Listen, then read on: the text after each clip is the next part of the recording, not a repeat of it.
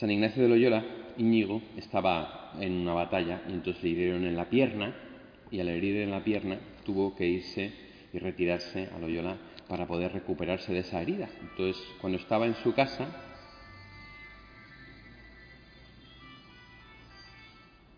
cuando estaba en su casa, solo tenía dos cosas que podía leer. Una era los libros de caballerías, ¿eh? pues que eran como un poco, si dijéramos, las series de Netflix de su época. ¿eh? Y luego, por otro lado, tenía las vidas de santos. Entonces el pobre pues no tenía nada más que leer. Y cuando leía los libros de caballerías, libros de caballerías, pues se le enfervorizaba así por dentro como con ganas de hacer grandes hazañas. Y cuando leía los vidas de santos, le pasaba un poco lo mismo es que decía, y no podía ser yo como San Francisco de Sales, que hizo tal cosa, y no podía ser yo como este otro santo que hizo tal otra, y no podía ser yo como este, ¿eh? porque San Ignacio tenía delirios de grandeza, ¿eh? él quería ser alguien importante, alguien grande, entonces cuando comenzó a ver las vidas de los santos, empezó a decir, ¿y yo por qué no? ¿Eh? Entonces, eso me ha llevado a mí a defender la tesis de que San Ignacio de Loyola se convirtió por envidia, porque él veía a los santos y decía, pues no voy a ser yo como este, ¿eh? anda, no voy a ser yo menos. Y entonces se convirtió por eso, y él lo cuenta, ¿no? Es muy interesante porque una de las características del pueblo español es la envidia. Una de las cosas que se la tenemos ahí metida. ¿eh? De hecho, un amigo mío decía que es el deporte nacional. ¿no? Es como nos ponemos enseguida a darle la sin hueso, a, criticar, ¿verdad? Y a poner ahí a los demás, pues eso, a caer de un burro, porque somos muy criticones, somos muy envidiosos. Y en realidad, esto que yo creo que es verdad, sinceramente, y como sacerdote que confiesa, os digo que es verdad, que es así, es decir, que no, eh, nos puede convertir en dos tipos de personas, ¿no? Pues en personas deleznables que están ahí todo el rato mirando hacia afuera lo que los demás tienen y lo que yo no tengo, que es la envidia mala, ¿verdad? O nos puede convertir en personas que deseemos el bien que tienen los demás. ¿eh? ¿Qué nos puede pasar? Pues que veamos que otra persona tienen más suerte que nosotros en la vida, o, más dinero, o un coche mejor, o yo qué sé, ¿no? que es más mala que nosotros y le va mejor. Eso es una cosa que es muy típico que se nos pase por la cabeza. A ver, una persona que engaña, miente, defrauda y encima le va bien. Y dices tú, jolín, y yo que hago todas las cosas bien y parece que me va mal. ¿no? Entonces nos caemos ahí como en esa crítica, en ese juicio, en esa especie de envidia, ¿verdad? Y a veces nos falta un poco de perspectiva espiritual. ¿Qué significa perspectiva espiritual? Pues mirad, ¿qué sabes tú? ¿Cómo serías tú si estuvieras en lugar del otro? A lo mejor si tú tuvieras más suerte, entre comillas, más dinero o más cosas o más tal, te irías directito al infierno. Pues hombre, para eso no te compensa. Yo prefiero ser pobre, ir al cielo, que tener cinco coches y ir al infierno. Es que se nos olvida a veces la perspectiva eterna de las cosas. San Ignacio de Loyola, en los ejercicios espirituales, propone muchas veces un ejercicio. Dice, cuando yo tengo que tomar una decisión ante una cosa, lo que tengo que hacer es imaginarme que estoy en el lecho de muerte y pensar en ese momento cómo me hubiera gustado decidir, cómo me hubiera gustado vivir, cómo me hubiera gustado obrar. Pero dice, y después imaginarme en el juicio final, delante de Dios y de su majestad y de todo, ahí ¿Qué es lo que tendría que haber hecho en mi vida? Es un ejercicio muy de la época también, pero que me parece muy bueno. O sea, hay veces en este mundo que damos importancia a las cosas cuando no las tienen. Y cuando nos veamos en el lecho de muerte o incluso ante el juicio final, lo que nos tendría que importar no son tantas cosas a las que hoy damos importancia. San de Loyola tuvo una época en la que se retiró a unas cuevas de Manresa, ¿eh? en Cataluña, y allí eh, estuvo orando, discerniendo, y un momento de su oración en que entró en una profunda depresión espiritual. ¿Por qué? Porque pues estaba haciendo penitencias, oración, ayuno, ¿no? Y entonces pues el diablo sugestivamente le decía, ahí vas a estar toda la vida así, toda la vida de penitencias, de ayunos, de tal. madre mía, pues vaya vida te espera, ¿no? Más triste. Entonces el, San Ignacio entró en una depresión, incluso los expertos dicen que estuvo al punto del suicidio, ¿no? Y entonces tuvo una luz de la Virgen María. se suele representar una aparición de la Virgen María en las cuevas de Manresa a San Ignacio, ¿no? está claro si fue una aparición o una inspiración de María, en la cual le decía María, ¿y a ti el diablo por qué te promete tantos años de vida? ¿Y tú qué sabes si te vas a morir mañana? En el fondo está jugando contigo porque te hace pensar que te vas a tirar hasta los 102 mm, años con un tipo de vida, pero ¿y tú qué sabes si vas a morir mañana? Tú vives el presente. Entonces Ignacio de Loyola se da cuenta de que es un engaño del enemigo y de que lo que tiene que hacer es vivir el presente y prepararse para el juicio. Y que todo lo demás es secundario. Y que todo lo demás es secundario. Y en ese sentido podemos aprender mucho de San Ignacio de Loyola en esos ejercicios que son muy buenos para que uno también se sitúe en la vida y se dé cuenta de las prioridades que tiene en la vida y darse cuenta de que a lo mejor están mal situadas.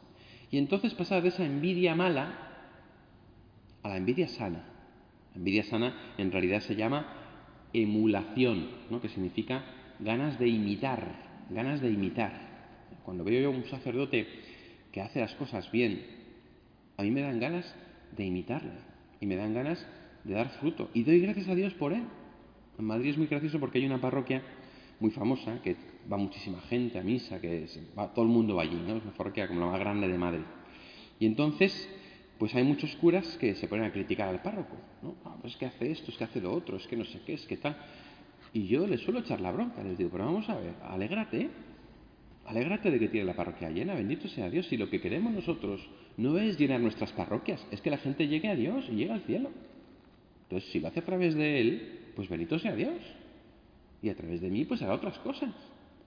Es decir, considerar que los méritos de los demás son méritos nuestros, porque somos parte del mismo cuerpo de Cristo. Y eso es algo que es muy difícil, ¿eh? Y yo veo que nos cuesta particularmente a nosotros. Pero es muy importante. Es que tenemos que alegrarnos del bien ajeno. Alegrarnos. Y tenemos que tener una envidia buena que nos lleve a imitar lo bueno.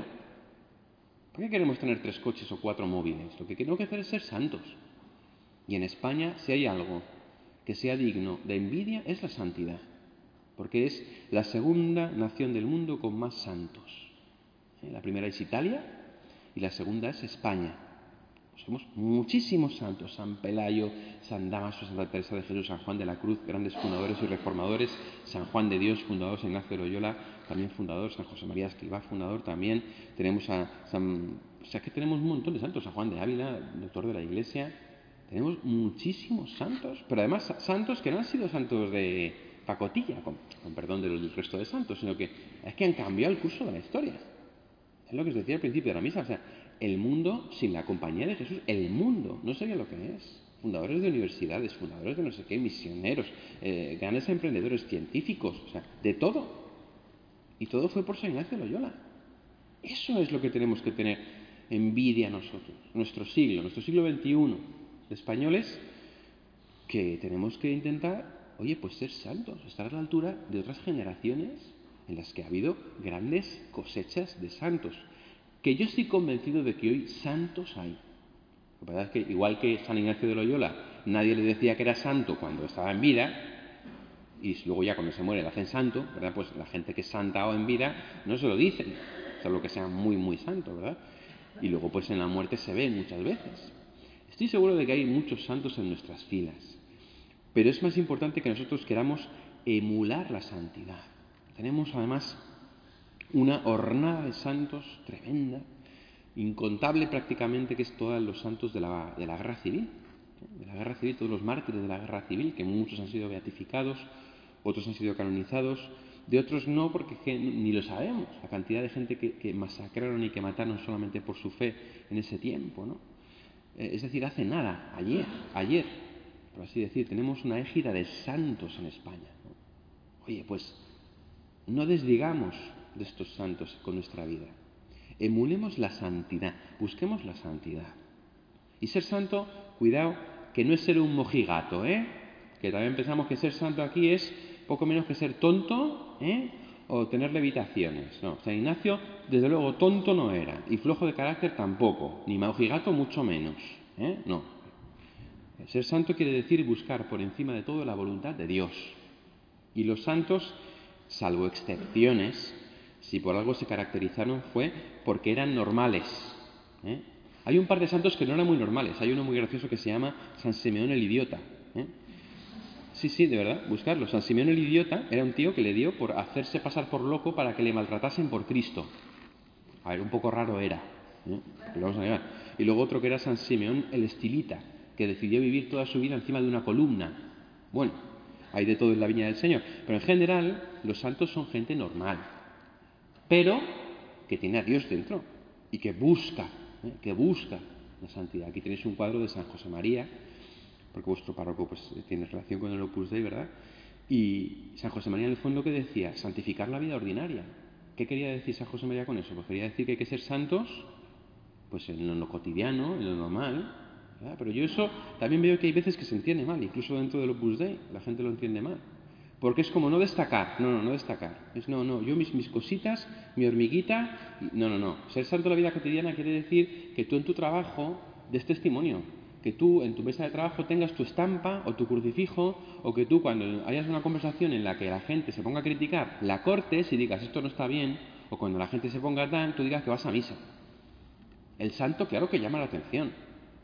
Hay muchas veces que entendemos eso de, no, yo santo, que, no sea de, santo de la vida cotidiana, lo entendemos como en plan casi como ocultar la condición de santidad. Y no es eso. Al revés, el santo llama la atención. Y si no llama la atención, pues entonces raro santo es. ¿eh? Porque el santo está puesto como una luz. la luz está para brillar, como dice Jesús. Nadie enciende una lámpara para taparla debajo de un ceremín, sino para ponerla en lo alto y que alumbre a todos los de la casa. Vean así los hombres vuestras buenas obras y den gloria a vuestro Padre que está en el cielo. Esa es nuestra llamada. Vamos a pedirle a San Ignacio que interceda por nosotros para que nos conceda ser santos como Él lo fue santos envidiosos, santos españoles, santos cabezotas, santos de carácter, pero santos, porque sólo así podemos cambiar nuestro mundo, nuestra sociedad, que como pues no hace falta que os lo diga, sabéis lo complicada que está, ¿verdad? Y aquí a mí me, hace, me impresiona mucho, perdonad que me enrolle mucho, me ha dicho antes en el confesionario, ¿a usted le gusta hablar? Digo, pues sí, me gusta hablar, voy a reconocer que es verdad. Pues, oye, la gente esta que está en las antípodas de donde estamos nosotros no tiene vergüenza. No tiene vergüenza. Entran sin camiseta en las iglesias gritando y hacen pintadas y dicen tonterías en el Congreso y eh, ensalzan a terroristas. y nosotros nos, callamos y nos avergonzamos. Nosotros no, nosotros tenemos que, callar. Porque, no, nosotros también tenemos que ser radicales en, lo nuestro, que es el amor. Ahí tenemos que ser radicales también. Oye, ya está, y ya basta de callarnos. Y por favor no me entendáis esto políticamente, porque no hablo de política, yo me considero apolítico, ¿eh? sino yo te hablo de la vida. O sea, el católico está en este mundo. Y en este mundo, ¿por qué estamos callados con vergüenza? ¿Por qué todo el mundo puede decir lo que le dé la gana menos nosotros? No, basta ya. Vamos a empezar a romper el silencio, oye. Ya decir las cosas y llamarlas por su nombre. Mirad, nos van a insultar y se van a meter con nosotros, digamos lo que digamos. Entonces, ya puestos, vamos a decir la verdad y vamos a decirla alto y claro, porque total, si se nos van a dar igual por todos los lados, ¿no? Que es importante, ¿verdad? En parte yo creo que la santidad del católico español hoy pasa por ahí. Vamos a pedírselo a San Ignacio, que no tenía pelos en la lengua, pues que nos conceda también esa característica.